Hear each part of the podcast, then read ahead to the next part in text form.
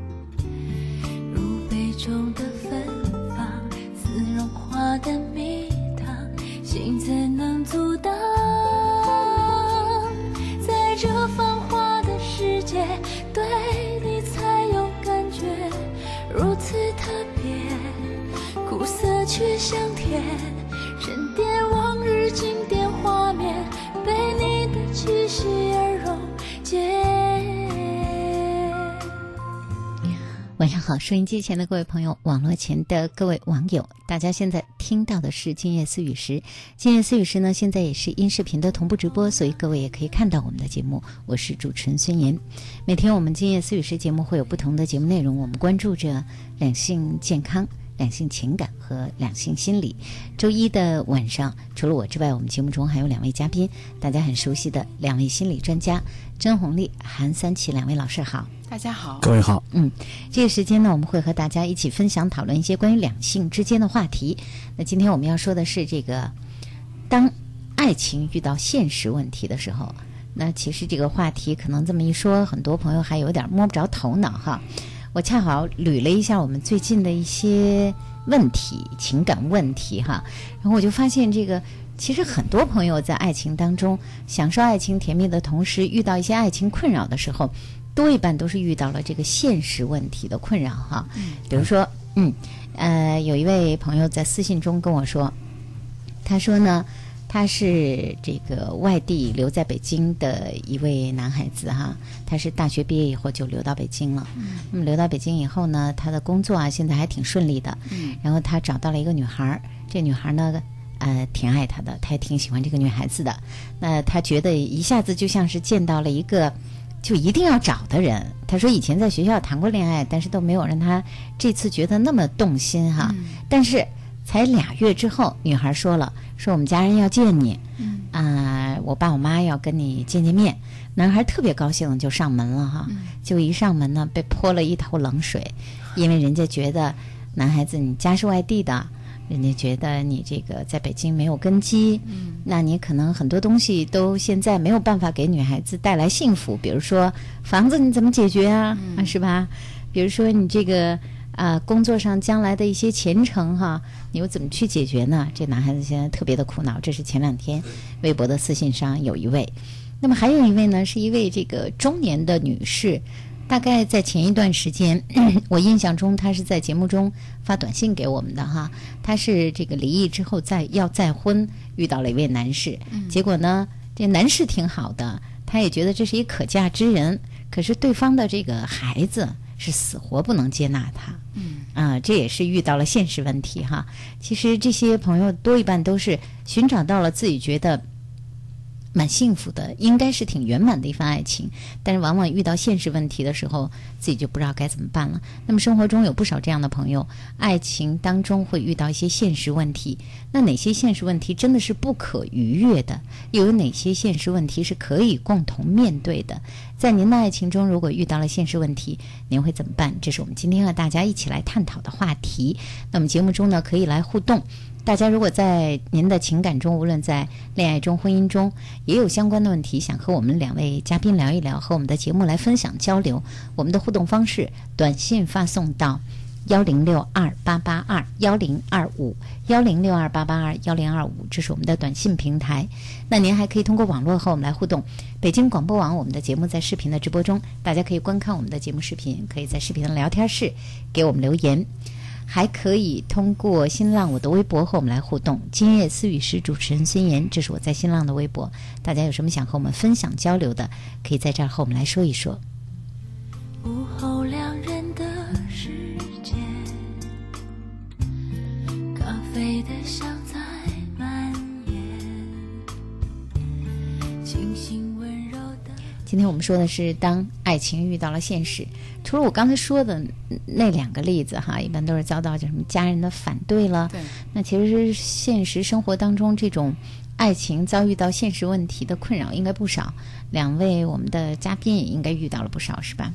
对，是你刚才说的这两个是挺典型的。嗯呃，一个是呃再婚的这个子女问题，还有就是现在的大都市生活的这个房子问题。对啊，呃，工作的这个社会公认公认的这种成功男士的这个标准问题，对，实际上都是其实是在现实生活中很难很棘手的一些问题。嗯但就是貌似好像大家觉得这是一个不可解决的问题。嗯嗯但实际上，呃，今天在做节目之前，我和韩老师聊的时候，我说韩老师，今天你看着那个结果了吗？韩老师说，好像是这个现实人更多一点儿。我说，实际上，嗯，大家可能考虑这个问题的时候，就感觉爱情和现实是对立起来的东西了。嗯但实际上，你回想起来，你的生活每走一步，实际上都是在现实中一步一步走过来的。但你的生活中有没有爱情，有没有这种嗯感情很浓浓的这种生活，实际上是你自己选择的。而你一旦做了选择，那些就是现实。嗯，所以说在现实中，我们是可以把握爱情的，并不是一个对立起来的东西。嗯，对，呃很多现实问题。点云山雾罩是吗？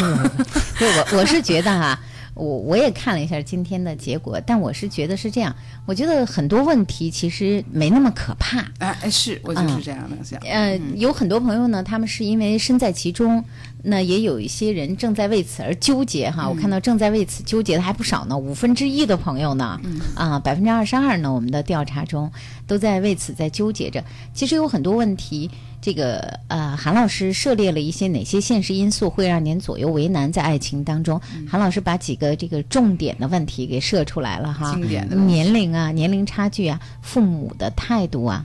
对方的工作、房子问题、对方的家境等等这样一些因素，把这些都列出来了。其实我是觉得，呃，有很多问题没那么可怕，只不过身在其中的时候，这个爱情好像人们在恋爱的时候，有些时候是变得特别的脆弱的哈。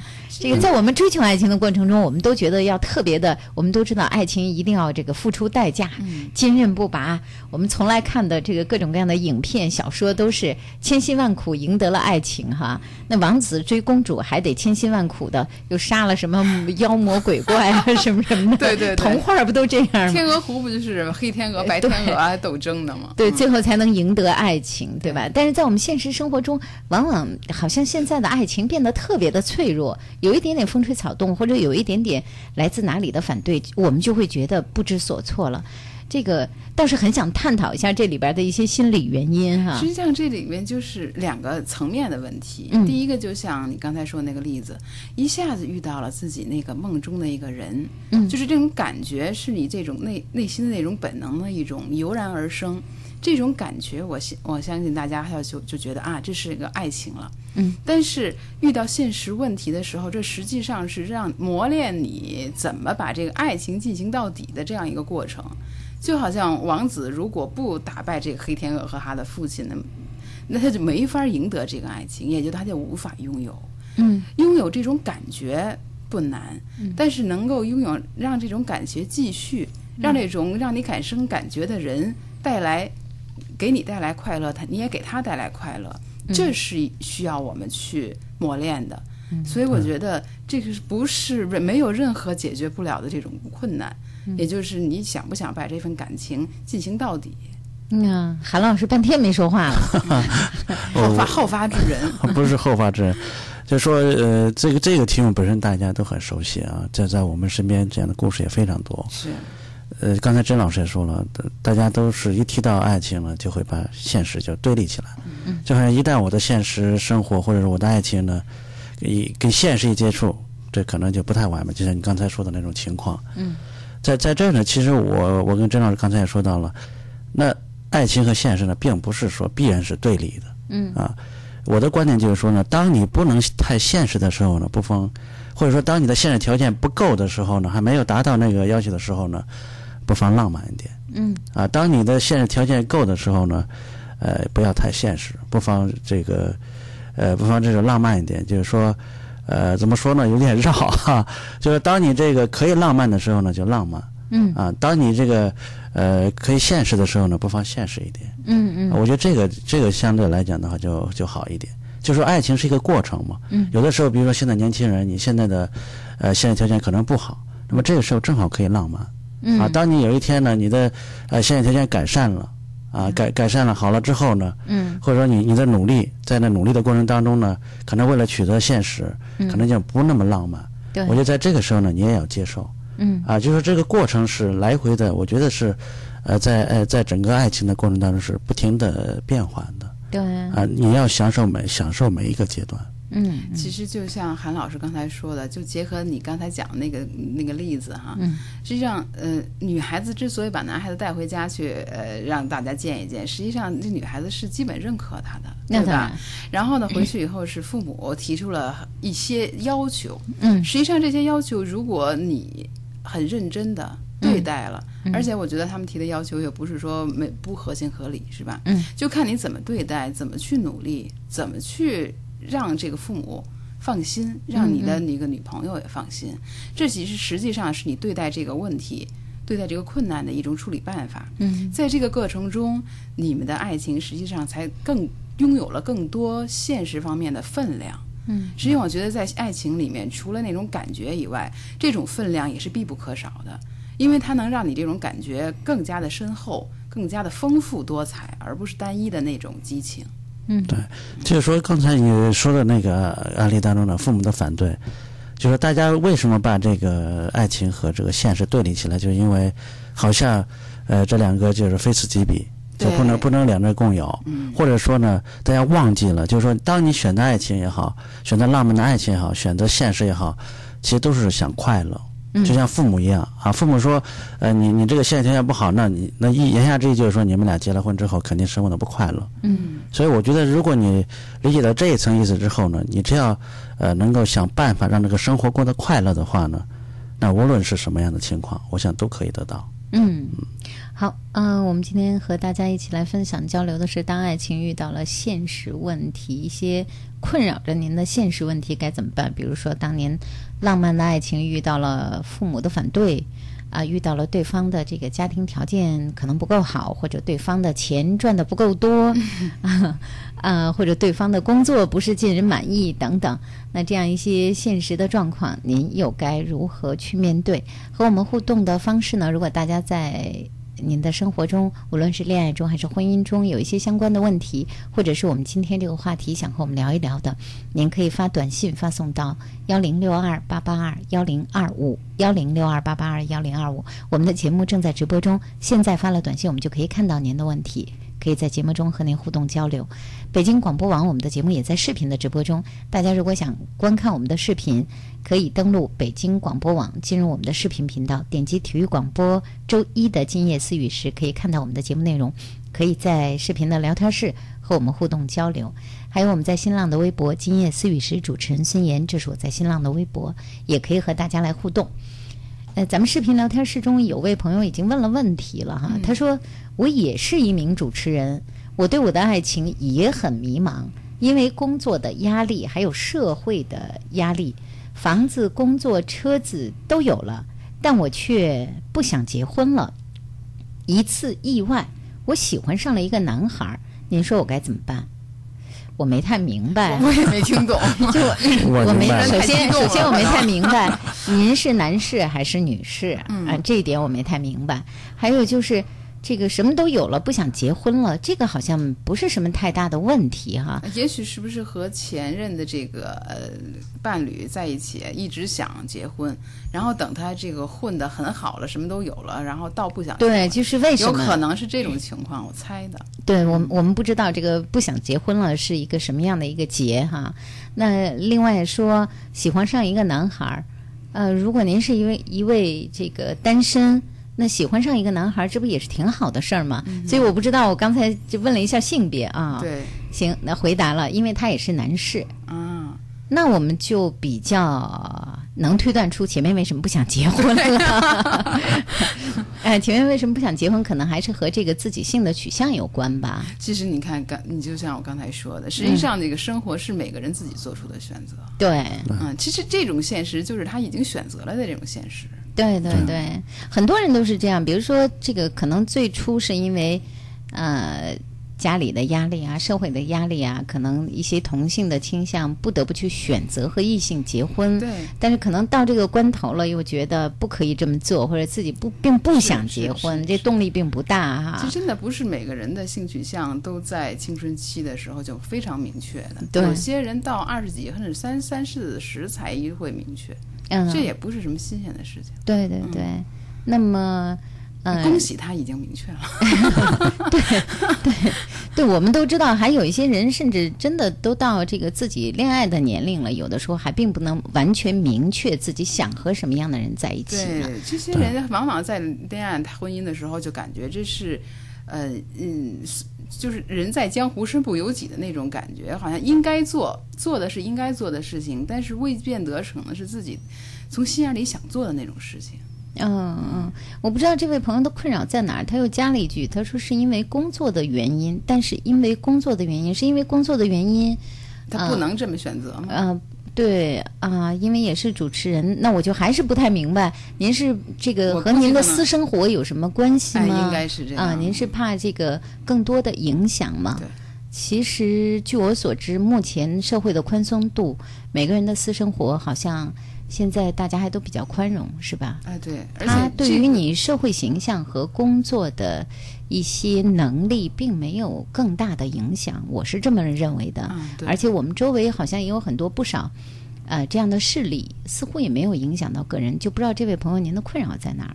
这这就像有一些社交障碍的人啊，嗯，社交障碍的人呢，往往是这样，他觉得所有的人都在关注他。啊，社交这就咱们都很清楚，社交障碍呢就是觉得所有人他做的一举一动，所有人都都在关注他，所以他自己就特别紧张。嗯那其实这位朋友也是，我觉得也也是有也有这样一个特点，嗯。就是其实并没有那么多人呢，就是说那么关注他，嗯啊，即便即便就是可能是这样，可能会关注他的工作中的形象、社会的形象，但是未必会关注您的私生活，因为即便而且现在我我每一个人其实有了这我我种私生活我觉得，即便不影响。如此，即便如此，大家的关注那对对他的那种负面的评价，也没有像他想象的那么严重。对哎对对啊，所以我觉得这跟社交障碍呢是一样的。社交障碍呢，往往都这样，他觉得大家之所以关注他，不是因为他优秀，嗯而是因为他有很多的缺陷。对那么他也是一样，同样的心态。嗯而且你刚才也说到了，社会的宽松度，从医学上，我们已经现在已经不把同性恋当做性变态了。对呃，这是从咱们国家的医学诊断标准中当中已经非常明确的做出这样的诊断了。嗯所以我觉得这个是一个很宽松的一个问题。对，呃，我觉得他就是自己不要把这个问题看得那么可怕对啊，更多的是其实就是他自身的一些成长性的问题，对比如说对待工作呀、对待嗯家人啊、对待社会、对待很多的问题的一个具体的一个看法。对对，您尽可以在有限的范围内保护好您自己的私生活，快快乐乐的过您的生活，嗯。同时也能呃认认真真的完成您的这个社会工作和这个完全您的社会形象，这都没有问题，好像而且还是呃自己接纳自己，然后自己把自己的这个心情调整好了，对就没有太大问题。就不会影响到工作。而且我觉得还有很重要一点就是说呢，他完全有权利选择自己的隐私生活公开的部分。对，嗯。就一个人有的时候呢，他呃私生活呃之所以被公开，是因为他自我保护意识不是很强，嗯嗯。就是也甚至有的因为压力太大了，他就把这个呃自己的私生活有一部分他就释放出来了，嗯。其实对他造成伤害，所以他完全可以有权利去保呃或者或者说自我保护自己私生活哪个部分可以开放，哪个部分不可以开放，对。这他是可以选择的。对，嗯，其实，在这个社会当中，那我想，不仅是在我我们周围，可能很多朋友周围都会有这样的一些朋友，他们有他们自己私生活的选择的权利，其实，呃，没有什么太大的关系哈。那不知道这位朋友，这个还有什么具体的困扰，也可以告诉我们。嗯、好，今夜思雨时，今天我们说的是当爱情遇到现实问题，已经有不少问题上来了。我们先来看看各位的问题吧。嗯，有一些朋友，有位朋友在说，说这个三位好，找了一女朋友比我低，我一米八，她一米五，我们家里人不同意，我们俩人都很爱对方，我该怎么办？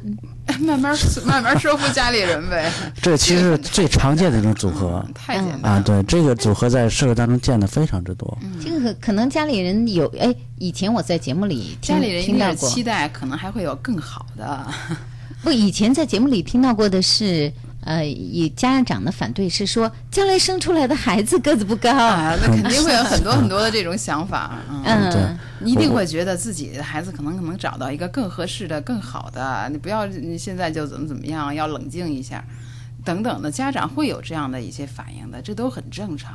嗯这不能期待，就是说你看好的一个人回家以后，就大家都要满堂彩的完完全接受。对，实际上在这种过程中的话，更是一个很好的解，你就把他的这个让他自己展示他自己的这种个人魅力。嗯让更给创造更多的机会，让你的家人了解除了这个身高以外，他的其他的一些特点。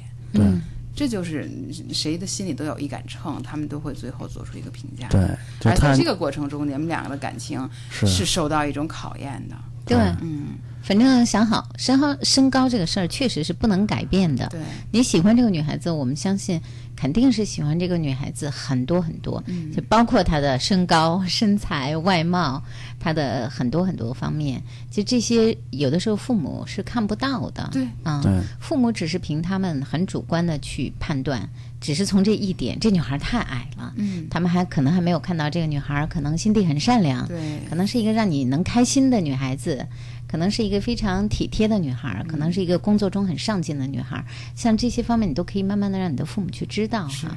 对，就是说让父母就是说对这个女孩的了解呢更丰富。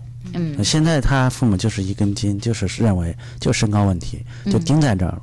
所以你再让你的女朋友在父母的呃印象当中呢，再变得丰富一些，嗯尤其是那些好的特点，嗯对于你来讲，就比就像你刚才说的，我跟他在一块很快乐，很幸福，他很照顾我，很关心我等等，那父母一一一脑脑子里边也有一个丰富的这样女孩子形象的时候呢，他之前那个观点可能就会淡化。嗯实际上是考验两个人共同处理矛盾问题的这种呃这种方式。对，如果说这个关过去了以后，相信他们之后在这个父母和他们之间的这个生活方面，这个处理困难都会走这样的一种好的模式。对，对所以我们在这儿为这位朋友加油哈，替你们俩鼓劲儿哈，把你们的爱情之路坚持下去。嗯，那么除了这个身高像这样这个引发父母的态度这样的一些现实因素，还有一些现实因素在生活中都可能会让你的爱情左右为难。这也是韩老师为大家设置的调查中我们列出的这样一些项目。那我们列出哪些现实因素会让您的爱情左右为难呢？有年龄。有父母的态度，有对方的工作，有房子问题，有对方的家境以及其他因素。然后我会发现，在这些这个咱们的选项中，对方家境等其他因素占到了百分之三十八点六一。我想可能除了对方家境，还有那些咱们没有列出来的因素。等其他因素，对对对对，呃，家境问题。那么第二位的就是房子问题。刚才两位老师也说了，这是很现实的问题了。现在很多都是这样的，啊、要考虑到要结婚，先考虑到这城市生活的这个物价那么高，那房子那么贵，但是一对年轻人又需要有自己的一个窝儿，怎么解决？就是少有一部分可能父母能帮助。出面解决，更多的还是要靠年轻人自己去奋斗。而二十多岁要结婚的年龄，能够有一套自购的住房，毕竟不是那么容易的事儿。对，这是如果父母不帮不帮助，或者是亲朋好友不集体帮助的话，真的是很困难的一件事。所以遇到房子的问题就挺多的了。我们这儿就不一一说了，在我的这个呃微博中，在我们的短信中，呃，说到房子问题的不少，有房子困扰的哈，已经已经不少了。比如说有一位朋友，我还是说一说吧。有一位朋友是这样说的哈，说这个爱情当中我们都已经走了八年了，但是还是没有能在一起，就是因为生活中一些很现实的问题。到现在我也没有办法给他一个家，还是买不着房子。那他父母呢？从开始的反对到现在呢，不做声了，还是给我了一些信心。呃，我也想过我们租房住在一起，可是又觉得有点委屈他了。我们从二十岁认识到现在，我想再给我两年的时间吧。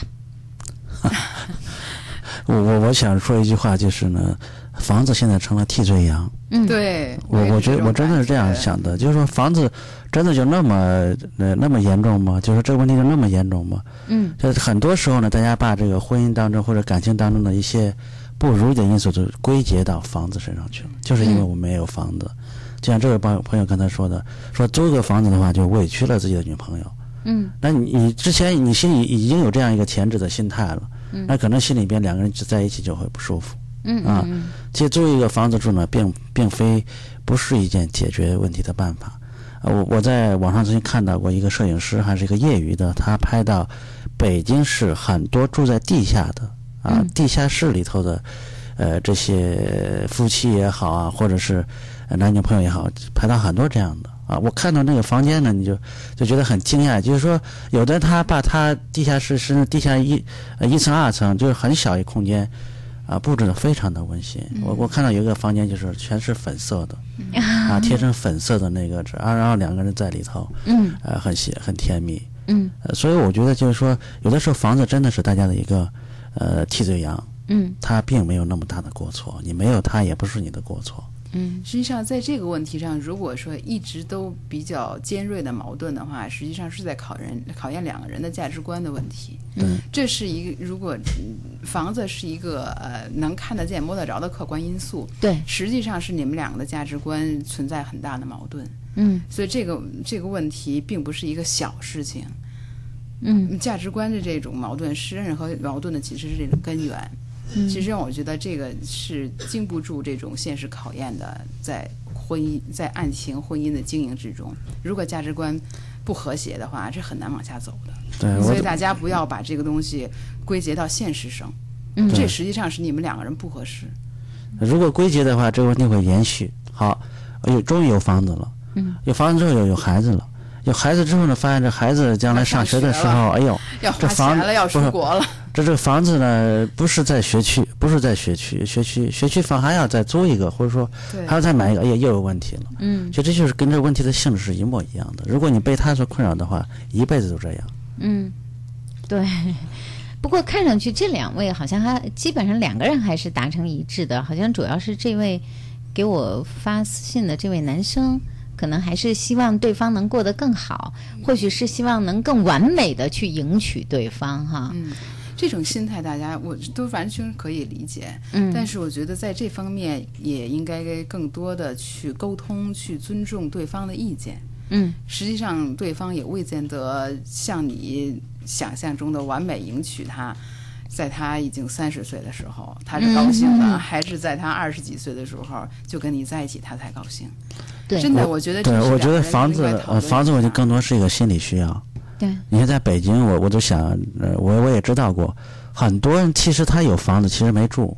对为什么？因为孩子要上学，他只好在另外一年再租一个房子，是 把自己这个房子再租出去，对而且这样去做。那其实跟你说跟租房子有什么差别？嗯，所以这只是说房子真的是大家一个心理的需要。是，嗯没错。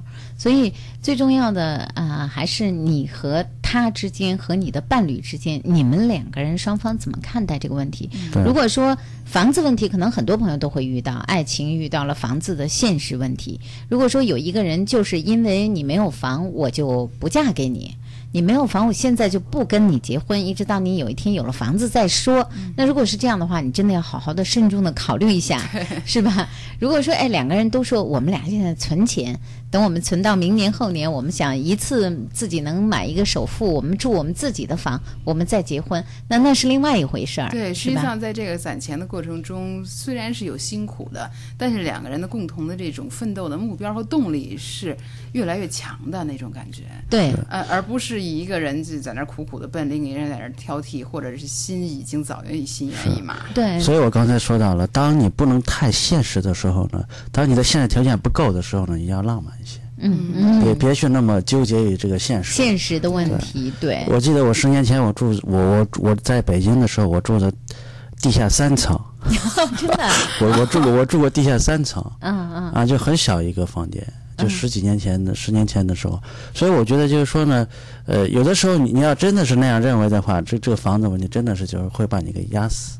嗯，就是压的你一辈子你都起不来，呃，所以我觉得它这是一个过程，对，还有我就是觉得什么事儿你都要往远看。对一般来说，二十多岁，如果你是我我老我经经常跟这个二十多岁的，在特别是一些北漂的男生女生们说，我说二十多岁其实生活状况就是这样。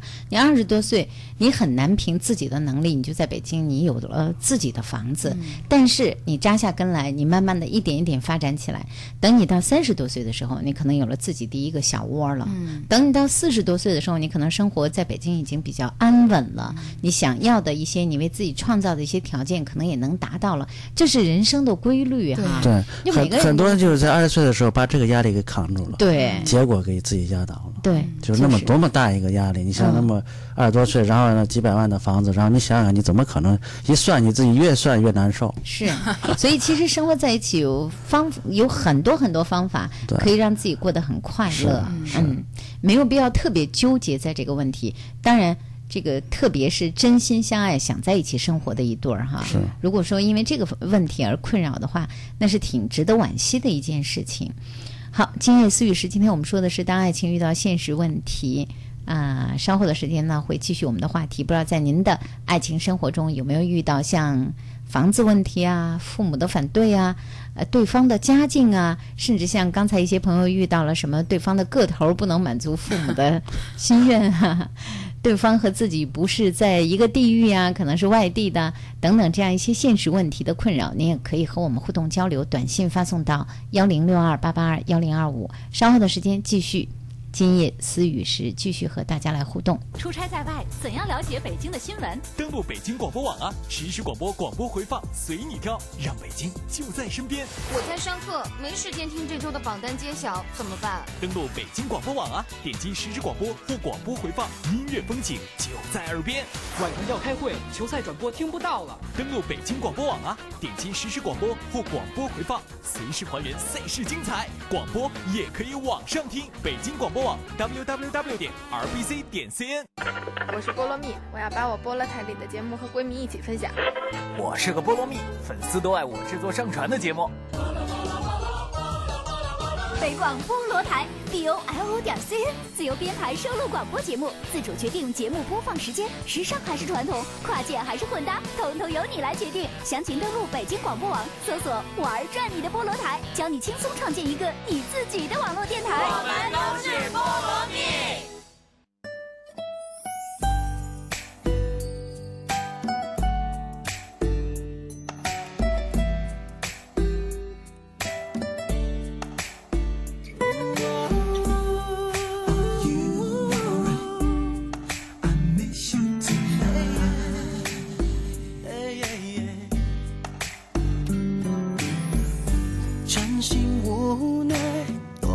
都为了爱，我坐在这傻傻的发呆，我仍依赖你纯纯的爱。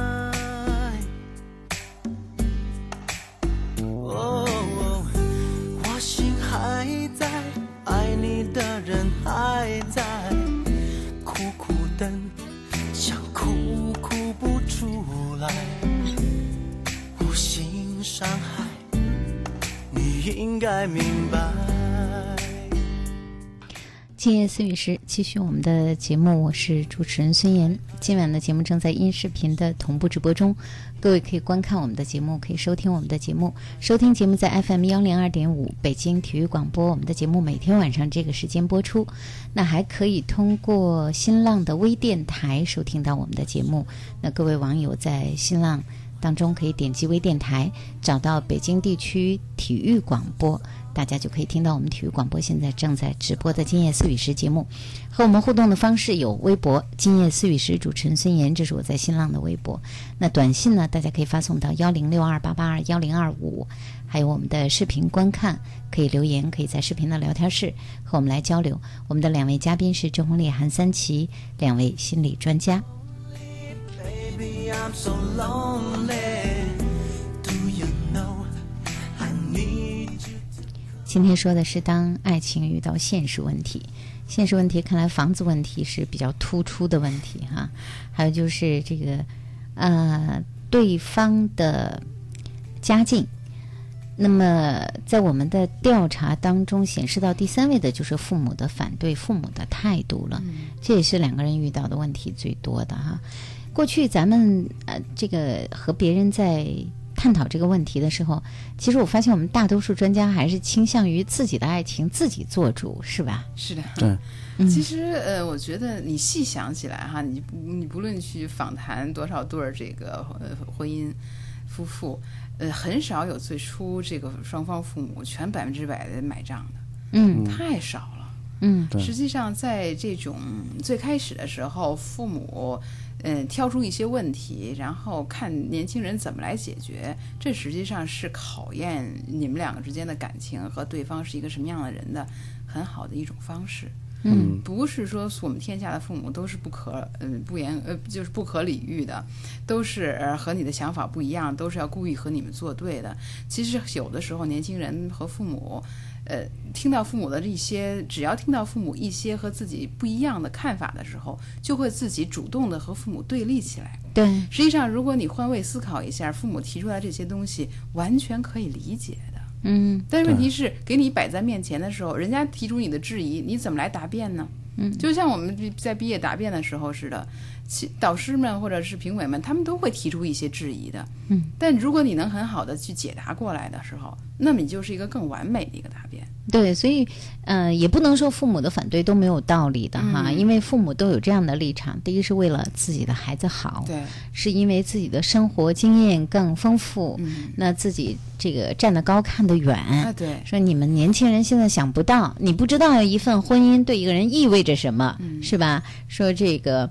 如果一个女孩子嫁一个人，那整个跟重新托生一次，很多父母都这么想，是吧？而且父母的价值观和你的价值观，它是隔代的，对就是这之间是需要沟通的。对，但是有一些父母，他可能会呃觉得他是因为想让你更幸福，无论你是儿子还是女儿，想让你们过得更好、更幸福，所以提出自己的反对意见。嗯所以对父母的那个反对呢，要有一定的分析能力。对，是，呃，我说一种情况跟你们不太一样啊，嗯。就是说呢，有一些父母的反对，那么是因为这个父母本身呢，他的婚姻就不是很好。嗯嗯啊。好，现在这个孩子倒是很明智的，他知道他父母亲呢。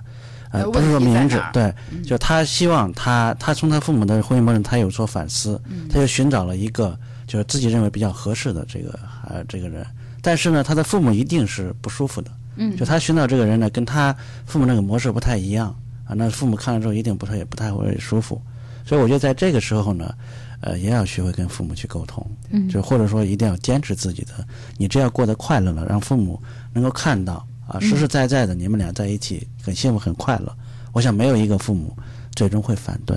对，啊，更多的是大家因为好父母反对我，就跟父母对着干。反正你们，呃，不让我跟他在一块，我非要跟他在一块。你们提什么要求，我都坚决反对，然后就这样对立起来了。对，嗯那么这样的话反而是不好的。就是说，父母还是父母，那就归结到刚才那个观点了。就是他，呃，他一方面反，另外你你们要向父母去解释，最后你要过好你们俩的生活，嗯你们俩生活过得幸福美满，他们当然没有意见了。对嗯我们要知道，极少数父母是那种无理取闹的，是是那种就是没没有任何的理由的这种反对的。如果遇到这样的一种极端的问题，我们更应该去思考为什么会出现这样的问题，一定会有更深层次的复杂的原因。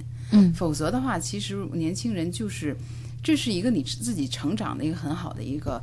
呃，条件为什么说成家立业对一个人来讲是很重要的一个生活经历啊？在这个过程中，你需要克服困难，和你的至亲至爱的人之间建立一些桥梁，这是一个你自己很好的一个成长的机会。不要把这些困难就哎呀扛不住了，我我的爱情就只能放手了。实际上你你就失去了。对，嗯，你这你也不是说、嗯怎么说，就是现实，你向现实低头了，实际上是你放弃了自己的这种爱情。嗯，好，我们再来看大家问到的一些问题哈，啊，关于爱情遇到现实问题的一些问题，当然也有一些相关的其他问题了。有位朋友说，我是大学生，我呢喜欢一男孩儿，比我小三岁，他只是一位打工者，文化水平可能是小学，但是生活阅历却很丰富。我至今都没敢跟他说，怕不可能，我该怎么办？我觉得在，我觉得他这个也很典型，嗯不能说不典型。嗯，就他们俩这个 这个差距学历差异，对对也是女孩子是大学生，看来、对吧？对，所以在大学生这个 群体里面，缺的正好就是现实的这种经阅历哎生活阅历对所以男孩子那方面的东西很吸引他。对其实其实我觉得这种呃异性交往很正常，嗯就是他身上的东西吸引你，然后呢，这个你就会对他产生一种这种爱情的那种感觉哈，嗯很希望跟他在一起，很希望从他身上学到些什么，就这种感觉。其实我觉得你完全可以把这些东西跟他沟通。嗯不见得马上就要建立这种恋爱关哎系对亲密关系。对我觉得亲密关系是我觉得这种建立要要严肃的。对，我觉得这个女孩子她的特点是什么呢？就她其实并不是跟他谈恋爱，对他只是缺少一个社会阅历。对嗯然后呢，他这个人上恰好呢，因为他没有上学，很早就在社会上生活，他肯定社会阅历很多。但当你真的走入恋爱的时候呢，这个人呢，不单单要有社会阅历，这个恋爱就是说你在恋爱对象里面，这里有很好多的内容，而且有社会阅历的人很多。嗯啊，当你就是说慢慢的走入社会之后，你发现这样的人并不是在少数，只是说他现在大学生遇到这样的人，只有身边可能只有这一个，他就就抓着这个不放，其实并不是其实未必是一个真正的对和这合适个很的选择。丰富的这样的这种异性和你可以交跟他往经对历很重要。对，你可以跟他作为一个普通的朋友来交往，对，嗯啊，但是呢，未必说非要建立起一个亲密关系。当然，他现在他现在说的是喜欢，甚至还有暗恋的意思在里边，因为都没敢跟人家说嘛。对但我们两位老师出的主意很好，就是大大方方去接触，先当朋友，总该有这个勇气吧。是在这个过程当中，你再去感觉一下，他是否可以做你的恋人、嗯爱人，乃至。将来的生活伙伴、生活伴侣，你要去感觉一下。接触的过程中，你可能就会有全方位的认识了。是你对这个异性的这种欣赏、喜欢、爱慕或者是眷恋，这个情感情很很细腻，你要对去去慢慢去体会。就社会阅历是一个特点，嗯，但这个人的个性呢，对啊，是吧？这个人他的其他的特点呢，脾气呢，他的思维方式、处理问题的方式呢？对，呃，只仅仅有社会阅历还不够，可能还有其他很多方面。你要只有接触了，你才有感觉，是吧？好，另外一位在问说，这个我女孩儿大学毕业来北京工作，遇到了小学同学的她，谈话当中呢，得知初中毕业这几年，她一直在外面闯荡，我们彼此都有好感。为了我，她愿意留在北京，但是他担心我家里人会因为学历反对我们，又是一位学历的问题啊。嗯嗯，所以呢，他提出先不跟我家里人说，等到他小有成就的时候再说。但是他家里人知道我们的关系，我就不知道该怎么对待这样的情感。而且呢，他说他很忙，忙到半个月我们都没有联系。呃，他现在的表现跟刚开始的时候完全不一样了，我很纠结。一定是出问题。嗯，对，所以我觉得还是比照着咱们咱们刚才那个分析，就是说跟这个人的交往呢，往往是女大学生呢在这一块儿，咱们看到社会上很多这样的个案啊，嗯女大学生上当受骗，为什么呢？那就因为在社会上遇到了一种骗子，他就社会阅历特别丰富，嗯而且这个社会阅历有的时候像故事一样，嗯可以去虚拟的，就是说讲一些很多，这就很吸引一些呃涉世不深的、涉世不深的一些女孩子的这些呃会产生吸引力，很强烈的吸引力，因为他特别想了解那个世界。嗯所以我觉得对这个人的交往也是一样，嗯也也是保持这样一种呃距离，先跟他去交往，呃嗯，那慢慢的就是说再去做出选择。你身边有很多的异性，你可以多接触一些，未必现在就要做出一个决定。就像我我在大学里面做咨询的时候发现，至少这样的失败的个案太多了。这韩老师这么一说，听 听着让人觉得怪揪心的哈。啊，不是揪心，就是说你他毕得面对现实。他毕竟还碰到了一个知根知底儿的，是他小学的同学，嗯但是这么多年两个人的生活状态完全是不一样的。对你是一直在可能在读书，在学校当中，那对方呢一直在社会当中在闯荡。现在虽然说好像是建立了恋爱的关系哈，毕竟说两个人都有好感嘛，现在只是这个啊、对方不愿意告诉家里人。那么，作为这个女孩子来说，在接触当中又觉得对方在忽略自己。其实，恋爱当中，你无论遇到的对方学历高还是低，可能恋爱中的一些问题都会有。比如说，比如说家庭的家里边的人怎么看了，比如说对方很忙忽略你了，可能这些都会很多人都会遇到。那这个女孩子可能更多的还要去了解一下、感觉一下两个人之间的一些差距，有一些是可以去克服的，有一些挺难克服的。对，就是说他必须啊，就是说他这种情况，咱们也希望他们是一对浪漫的一对，跨越了所有的一切。嗯，对啊，跨越了所有的界限。啊，对嗯，所以但是呢，这就需要那个人呢，他有这种素质或者有这种呃特点，他能够去跨越。有的人他跨越不了，嗯他就他就是学历低，他就比对方低，他永远他心里面都有这个结。嗯，那那就很难，这两个人就是平平淡的，或者说能够很好的结合在一块儿。有的人就他可以，就像那个房子问题，他可以看得很开。对，呃，这我这个不是以阻碍我们两个人在一起的一个因素。嗯所以我面对你父母的时候呢，我也不会因为我学历低，我就第三我就很自卑，我就很怎么着。对啊，我反而我也很我我希望他能过得幸福，而且我通过我自己的努力，我也不偷不抢，我也靠我自己的努力，我可以有一番成就。对而且学历低不代表着我没有知识，嗯我也可以去学习，嗯等等，就是说这些东西都是可以去改变的，而不是说一成不变的。嗯啊，如果是这样一个人的话，我想他们俩在一起就没有什么大的问题。嗯而且父母到最后也不会说一直去反对。嗯，还有一位朋友，那这位朋友呢，他说到的问题哈，他也是爱情遇到了一些问题。他说这个，呃，我的男朋友有一个习惯，嗯，算是一个恶习吧，就是喝酒喝的比较多，应该到了这个酗酒的份儿上。嗯嗯，白天的工作有的时候都不能够保障了，比如说因为喝多了酒，第二天早晨很难起来，起了床状态不好。嗯也因为在工作当中喝酒误过事儿。其实我还是挺喜欢他的，但是因为这样的一个习惯，我觉得挺难改。我咨询了不少地方了，有人说酗酒是一件很难改变的事情，这就给了我很大的压力。爱他，但是我又不能接受他这样一个生活习惯，我也很害怕，因为这样一个生活习惯，而将来会习惯更严重，影响到我和他的家庭。那到底应该怎么办呢？想问问你们。其实不要把他这个酗酒的这个呃行为仅仅看成一种生活习惯，酗酒实际上是就是酒精成瘾的一种呃老百姓的一个说法。嗯对实际上你如果一个人对什么东西成瘾了，他一定是有很深层次的心理问题。嗯，我建议这个女孩子，要不然呃能不能给咱们发来一些其他的一一些信息，就是你们有没有观察到你的男朋友在生活中有哪些你认为有可能的一些心理问题？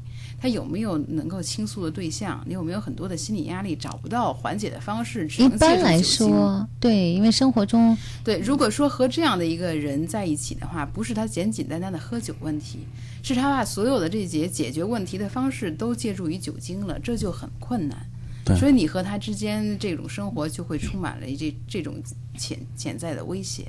所以这个问题不是小问题。嗯一般来说，像这种生活中酗酒的人，他可能会有什么样的心理问题的表现呢？很有可能就是他把这个呃酒精依赖，就是喝酒的时候他才能够放松。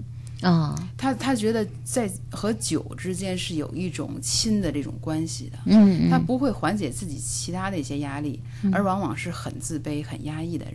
嗯，对，他也很可怜，你知道。所所以我们我们老说，对这生活中有些人很失意，失意之后才可能借酒消愁，是吧？是的，愁更愁。啊，对嗯对，所以说她的男朋友呢，如果这个男朋友呢，他现在还没有结婚，如果他想跟她在一起的话呢，那么她的男朋友必须要接受治疗。嗯如果这样，如果不这样的话，抱着一丝幻想说，啊，我们不治疗，让他自己去调整，然后我鞭策他，然后他慢慢调整，这个很难，嗯因为这个酒瘾跟烟瘾还不太一样。嗯而且刚才呃，就是说，呃，酒酒精依赖的人呢，他的心理的问题严重程度更高嗯啊。他一般情况，他已经把他现实生活当中所有的问题的解决的办法都用酒精了。嗯，他没有任何的，就是说很很有很有效的这个解决问题。比如说他跟同事吵了一架，嗯。或者他在生活当中有一点不如意，马上就酒精就来了，那他很熟练了，嗯。他不再想新的办法去解决他生活当中实际的困难。嗯。哦好，嗯、这是这位朋友哈，也可以参照一下我们刚才专家们说的话，那可以把更多的情况告诉我们，甚至还可以去咨询一下相关的心理医生，是吧？对再来决定你的生活中你到底怎么面对这样一份爱情哈。我们抓紧时间，还有朋友有问题，说有一位说了，我和男朋友分手了，本来呢我们俩都已经谈婚论嫁了，但是最后男朋友发短信说不结婚就不买房，我就因为他这句啊，就跟他对着干了几句。我说结婚，但是我不会为了房而结婚。他说他做不到，然后就分手了。其实呢，我觉得不买房我也可以和他结婚，就是家里边想考验他。我们俩相处一年了，提结婚的事儿呢有两三个月了，他总是问我能出多少钱，有多少存款，我没直接回答。我如果有，我肯定会出钱的。但是我觉得一个男人不能靠一个女人吧，所以我没说。分手后呢，我也跟他说考验他的情况了。我说实在买不了，再想办法。我想和他和好，但是他又找出各种各样的理由拒绝我，我心里特难受。他也太绝情了吧！我又没做错什么大事儿。完了 嗯，这对男人来讲的话，就是一件非常大的事啊，情。最后还有呢，这刚刷呀刷新一下才上来。我现在还是放不下他。前几天我们的介绍人跟他沟通过，他也答应再跟我谈谈，可是一直没有消息，我心里特痛苦。老师们，我该怎么办？我我觉得，首先是这两个人是不是婚前的焦虑？就是说把这个结婚，比如说大家谈婚论嫁了，准备很多的事情，本人都会在婚前有一些焦虑。嗯好，这个焦虑呢，就会借某件事情呢就爆发出来。嗯一旦一爆发的话，很可能就会伤及到两个人的亲密关系。嗯就这两人可能还会在一起，但是呢，如果这种情绪一直没有得到有效解决的话呢，可能又很难走到一起。嗯所以我觉得他真的就是说，两个人的情绪要消解之后呢，看看大家能不能在一块儿。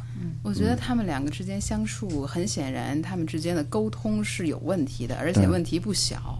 他们都是在互相猜测对方内心的是真实想法，而不是听对方说些什么。对而且不把当时自己产生的疑问真实的表达出来。不不会直接问对方你是这样想的吗？嗯你你问我有多少存款？你是你想买一个多大的房子？你看看咱们两个加一起能不能买一个更大的房子？还还是你你希望还是你本身经济是很有很有困难的？嗯，或者你希望的是你出一部分钱，我出一部分钱，你才觉得更合理。就是这些你可以问的，对。就是女孩子心里藏着很多话，她没有他俩没有谈透表达出来。说实在话没有谈透非常谈的非常不透，而且这种沟通方式很有问题。男孩子也没表达出来，男孩子也一直在试探嘛，只是是说你能出多少钱啊？我要买房的话，你到底有多少存款、啊？所以两个人在这个问题上的这个面子问题太严重了，我觉得。对好像所以你看，而且这种你看他俩核心的其实呢问题，很房脆弱房子又成了替罪羊。哎其实他俩都有经济实力去买房子，但是最后呢，房子还是成了替罪羊。嗯，甚至甚至可能女孩子会觉得没房子，我们我们也能结婚对，但实际上可能真正的问题在于两个人的关系，而不在于房子。对，对我觉得女孩对他的这个感情应该说是还还好，但是他们之间的个性沟通上存在了很大的隐患。嗯我觉得这事儿实际上是最主要的。你们要好好想想，为在这个房子。呃，花钱买房的这个问题上，你们是怎么互相错过、互相误会的？嗯对或者是这种误会产生的这种根源是真实的，还是因为沟通不好？嗯他俩如果在一起的话，得改变沟通模式。是，嗯，好，嗯，没有时间说更多了。其实我们还有一个调查，就是爱情遇到现实的时候，大家该怎么样选择？更多的朋友选择了顺其自然。其实顺其自然，啊、应该算是一种比较消极的选择吧，我的理解。实际上顺其自然就是跟着自己的感觉走，对实际上是你自己做主的。对，就自己没有办法做决定，嗯只是把这个决定就延后了。嗯，但是其实一开始 韩老师就给出大家这个，呃，面对现实问题的时候该怎么选择。也就是说，当你可以浪漫的时候，你尽可能的去浪漫一些。就当你现在条件不够的话，就浪漫一些。嗯，对，啊其实我是觉得，现实生活当中谁都会遇到困难，现阶段恋爱中会有，将来爱情生活中、婚姻生活中也一样会有，而且人生永远都是在克服各种各样的现实困难，一天一天的走下去。其实你想想，你的爱情就是在现实中发生的呀。对呀如果为什么要把你和爱情和现实这么对立起来？对真的是在现实中，你才能够更好的去提升你爱的能力。是，好，今夜思雨时，今天我们就和大家聊到这儿。我们说的是爱情遇到了现实该怎么办。下周一的晚上我们会探讨怎么样去，或者您想过如何去改变您的爱人，是吧？对，一般大家都不让改变。对，一般大家都不让改变，但是韩老师下周一要和大家主题聊聊怎么去改变你的爱人。那大家别忘了，下周一的时间还是我们三个人坐在这儿。每天今夜思雨时都会播出哈、明天也欢迎大家来收听。明天是两性心理，我们的节目明天依然是音视频的同步直播。今晚的节目就到这儿，感谢我们的两位嘉宾，谢谢辛苦了，谢谢感谢嗯，感谢我们的音频导播潘立强，视频编导潘阳、小雨，视频摄像孙婷飞、关海生。明天节目我们再见。